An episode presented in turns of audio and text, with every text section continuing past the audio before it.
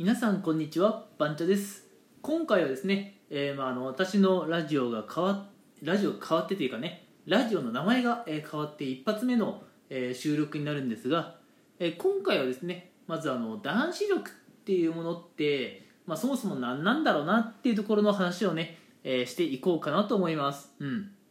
まあ皆さんこれまでね女子力っていう言葉はね、え男性の方も女性の方も一度くらいはね耳にしたことがあるんじゃないでしょうか。うん。まあ実際あの女性がね可愛く見えたり魅力的に見えたりうん。まああるいはねその他の要素があって目の前にいる女性がねすごくこう輝いているように見えるっていうのはやっぱりねその人が女子力っていうものがあるもあるからなのかもしれません、うん、でねそれと同じように、えーまあ私のようにねこう男性にもあの人かっこいいとかあの人頼もしいとか、えー思われるすなわちこう男子力っていうものはあると思うんですね、うん、で今回はその男子力の、まあ、高い低いを決める要素っていうのは何なのかなって話をねちょっとあの私が思うものを紹介していこうかなと思います、うん、まずあの私が思う男子力っていうところでやっぱ頼もしいっていうのはあるのかなと思います、うん。まあ、多分これには多くの方がね共感していただけるんじゃないかなと思うんですが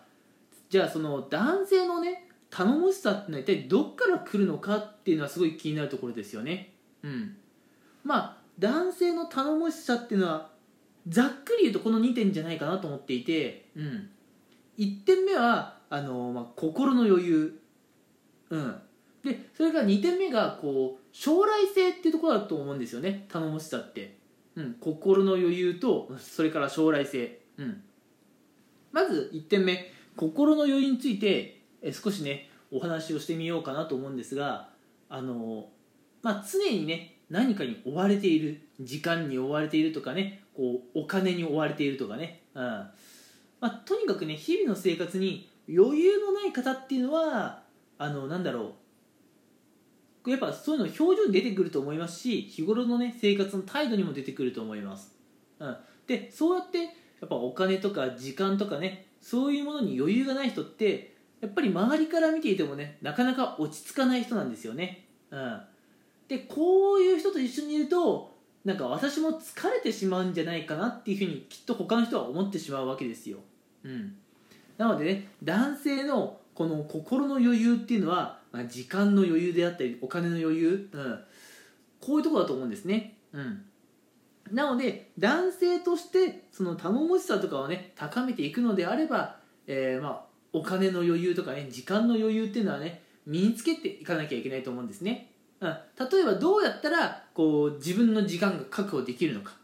どうやったら仕事を余裕を持って終わらせられるのか、ねね、そういうことが大事になってくるんじゃないでしょうか、うん、それから男性の頼もしさの2点目として、まあ、将来性っていうのはやっぱあると思うんですね、うん、やっぱ学生のうちっていうのは男性に対してねこう将来性っていうのはなかなか考えられないと思うんですがこれがね、えーまあ、我々社会人みたいになってくると、うん、多くの方はねその男性に将来性があるかないかっていう見方をね、えーしてくると思います、うん、でやっぱりねこうたとえ顔がかっこよくてもあの将来性がないような方とかはねやっぱり魅力がないし頼もしさもないでしょう。で残念ながらこういう方たちがいわゆる男子力が低いとね呼ばれてしまうんじゃないでしょうか。うん。なんでねこう将来性のある男性にこう近づいていけば皆さんのね魅力とか頼もしさもねどんどんどんどんこううなぎ登りになっていくんじゃないかなと思います。はい。でねうん。まあ今言ったようなあの、まあ、心の余裕とかねあるいは将来性、うん。まあ、他にもね男子力っていうものをねこう決定づけるものっていろいろあるとは思うんですが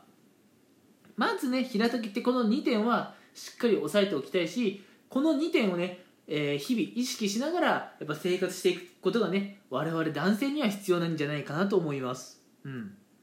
ということでね、え次回以降の放送ではこの男子力を高めるためにはじゃあ我々は日頃どういう行動をしなきゃいけないのか